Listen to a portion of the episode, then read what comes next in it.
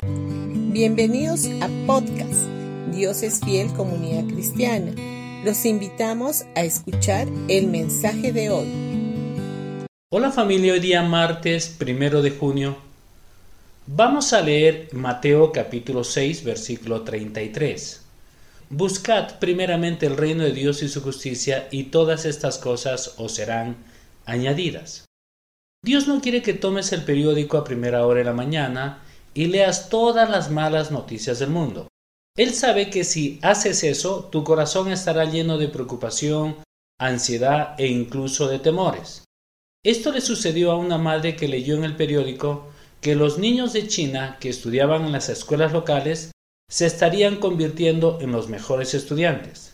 Ella escribió a la prensa expresando su preocupación por la dura competencia a la que se enfrentaría su hijo por parte de estos estudiantes, que incluso los mejores empleos serían para ellos en el futuro.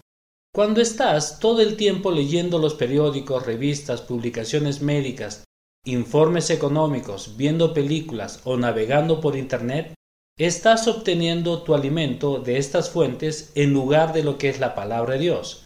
Ahora, no estoy en contra de estas cosas, pero si te alimentas constantemente solo de estas cosas que no te ayudan en nada, llenarás tu corazón y tu mente con situaciones que nunca podrás resolver y full preocupaciones.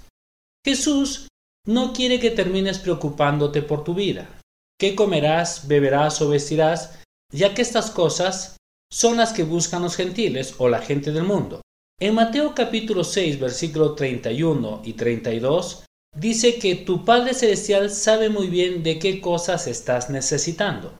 Es por eso que Él te promete que si buscas primeramente su reino y su justicia, todas estas cosas que el mundo busca se te serán añadidas. No solo te serán dadas, sino que te serán añadidas, lo que significa mayor cantidad y calidad. Si estás enfrentando carencias, no persigas los bienes materiales. Mejor persigue a Dios tu proveedor. Si estás enfermo, no persigas la cura. Persigue a Dios tu sanador. Así que no agarres el periódico ni llames a tu amigo a primera hora de la mañana para hablar sobre las últimas malas noticias. En vez de eso, toma tu Biblia y lee todas las buenas noticias que Dios tiene para ti durante el día. Y cuando busques primero el reino de Dios y su justicia, todas las cosas que el mundo persigue te serán añadidas. Bendiciones con todos y que tengan un gran día.